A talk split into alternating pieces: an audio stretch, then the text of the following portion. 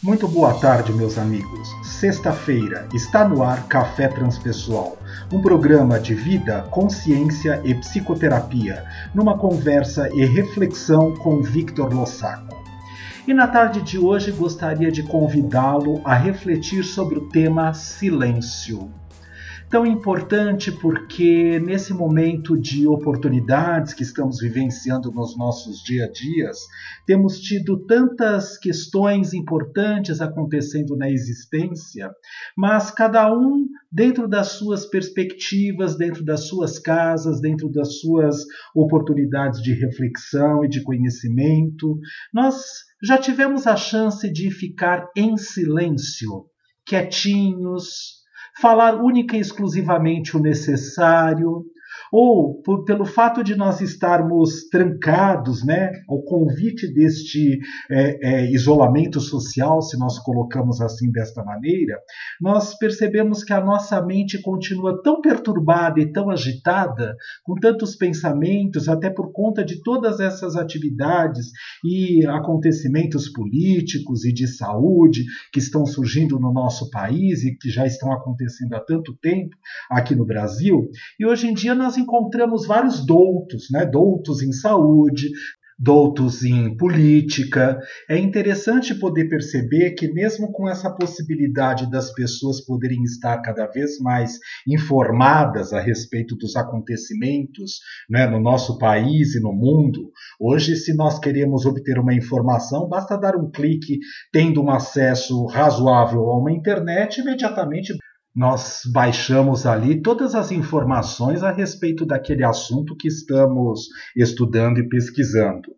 Não é que com esta reflexão nós estamos indo contra a oportunidade de conhecer, de informar-se, de saber, de buscar a verdade por trás dos fatos. Não é disso que nós estamos falando. Mas muitas vezes, até analisando as redes sociais, né, as pessoas, de uma certa forma, às vezes até tão é, ignorantes, se nós pensarmos assim, não conhecedoras, não sabedoras por é, é, inteireza e autoridade a respeito de um assunto, acabam publicando as coisas de uma forma superficial. E isso acaba gerando um estado de consciência ao redor de si mesma desagradável agradável, o que faz com que de alguma maneira nós possamos estar nos desvinculando das nossas relações verdadeiras.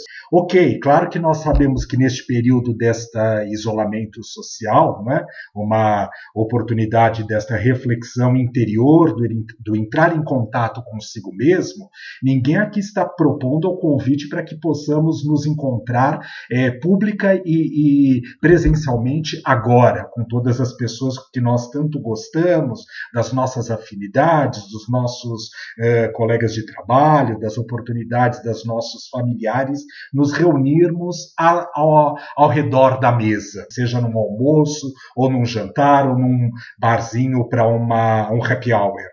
Mas nós temos que começar a refletir que esta oportunidade desta é, questão que está neste momento por conta desta pandemia Covid-19, nós temos que nós mesmos criamos isso, né? Os nossos estados de consciência nos facilitam a possibilidade de poder estar em sincronia aqui neste planeta com a existência desse vírus.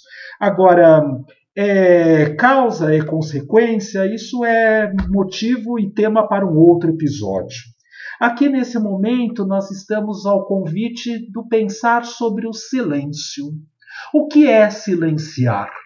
É fácil para você conseguir fazer um momento de silêncio na sua existência? Ou simplesmente o fato de fechar a boca verdadeiramente falando, você ou eu ou nós percebemos que a mente continua uh, uh, funcionando num turbilhão tão grande que nós somos obrigados a expressar através das nossas redes sociais, através das nossas manifestações, aquilo que nós pensamos, sentimos e é, a maneira como nós acreditamos que o mundo é. E aí faz pensar naquela música de Gabriela. Quando eu vim para esse mundo, eu não atinava em nada, porque eu sou mesmo assim, eu serei sempre assim, serei Gabriela. Então, quando nós nos colocamos nesta condição, de uma certa forma, nós não estamos realizando o nosso trabalho de aprender a ficar com a boquinha fechada calada e pensarmos carinhosamente falando quais são as coisas que estão envolvidas e tomando conta dos nossos pensamentos. E por conta de pensarmos o que nós pensamos, que muitas vezes nem é nosso esse pensamento, nós compramos através das mídias, dos meios de telecomunicação, dos jornais falados, escritos, ou seja como for, e a partir disso vamos gerando uma esfera ao nosso redor que vai fazer fazendo com que a nossa mente esteja atolada na doença. A doença do século, né? esta normalidade, essa normose que nós vivenciamos, esta chance de querer estar de alguma forma pertencente a um grupo e por conta disso eu preciso ter uma opinião formada a favor a respeito daquele tema que está sendo discutido naquele momento ou contra, mas que eu seja capaz de poder de alguma forma argumentar ou contra-argumentar em relação àquele assunto do momento, daquele grupo, daquela oportunidade, com opiniões muito definidas. Que bom, por um lado, a educação, o processo de conhecimento, de busca, de sabedoria, vai trazendo a oportunidade de nós fazermos contatos com essas informações todas do nossa vivência e do nosso dia a dia mas nós precisamos pensar se toda vez que nós emitimos uma informação, se essa informação é correta, é verdadeira. E aqui não estou falando de uma maneira supérflua e egóica, fake news. Isso é uma bobagem, carinhosamente falando, porque o fake news basta eu apenas olhar aquilo que está sendo divulgado e eu simplesmente dar um print ou eu é, curtir e compartilhar sem investigar a profundidade do assunto. Claro, ok, não devemos fazer isto, mas aqui eu estou fazendo um convite a uma reflexão de parar, ficar quietinho por uns instantes, observar quais são os pensamentos que circulam pela sua mente, como é que eles adentram o seu estado de atenção e de percepção e de consciência aqui agora, e qual é a emoção que vai sendo gerada por conta deste pensamento. Muitas vezes, o próprio convite do isolamento, por esta dificuldade de fazer um mergulho no próprio interior, nós ainda buscamos atividades do externo. Então, o governo que não vai bem, a política que não está adequada, a briga do ministro de Saúde contra o presidente, do presidente contra o governador do estado. Sim, nós precisamos ter contato e nos informarmos a, a respeito desses assuntos todos mas também nós podemos pensar qual é a parte, qual é a parcela, qual é a responsabilidade, a habilidade que eu tenho para dar resposta perante o que está acontecendo e que eu posso colocar em andamento, em circulação através do meu ser e automaticamente eu consigo assim de alguma forma modificar o outro através das minhas atitudes. Palavras são apenas palavras. Eu aqui posso falar o que eu quiser. Estou nesse estúdio trancado com estes equipamentos eletrônicos gravando esta podcast da tarde de hoje, mas também nós podemos pensar assim que uh, obrigatoriamente será que aqui eu acredito e que eu dou vazão de essência, de fluidez naquilo que eu estou falando nesse momento? Não, eu não estou querendo dizer aqui que eu sou o dono da verdade. Eu estou querendo trazer uma reflexão. Que hora de verdade é hora para calar? Calar de verdade a boca, fechar a boca e prestar atenção é, se o que você vai dizer não magoa e não machuca pessoas que estão envolvidas de uma forma ou de outra com aquilo que você está dizendo. Ou você está tendo apenas a oportunidade de extravasar a sua raiva, a sua, a sua ira, a sua raiva com relação ao próprio vírus Covid-19, né, portanto você joga na primeira oportunidade que aparece no seu ser.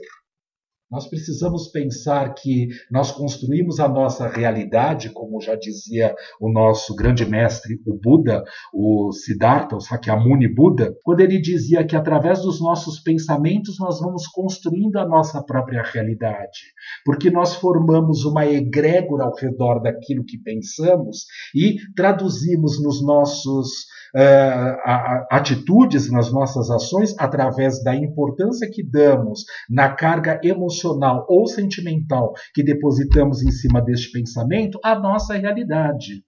Nós queremos mudança de atitude. Nós continuamos, de uma certa forma, pedindo vamos derrubar este governo ou aquele outro. Mas eu quero que você pare aí nesta oportunidade do silêncio e reflita com você, de uma certa forma, se você não está sendo tão corrupto quanto este governo que está aí agora.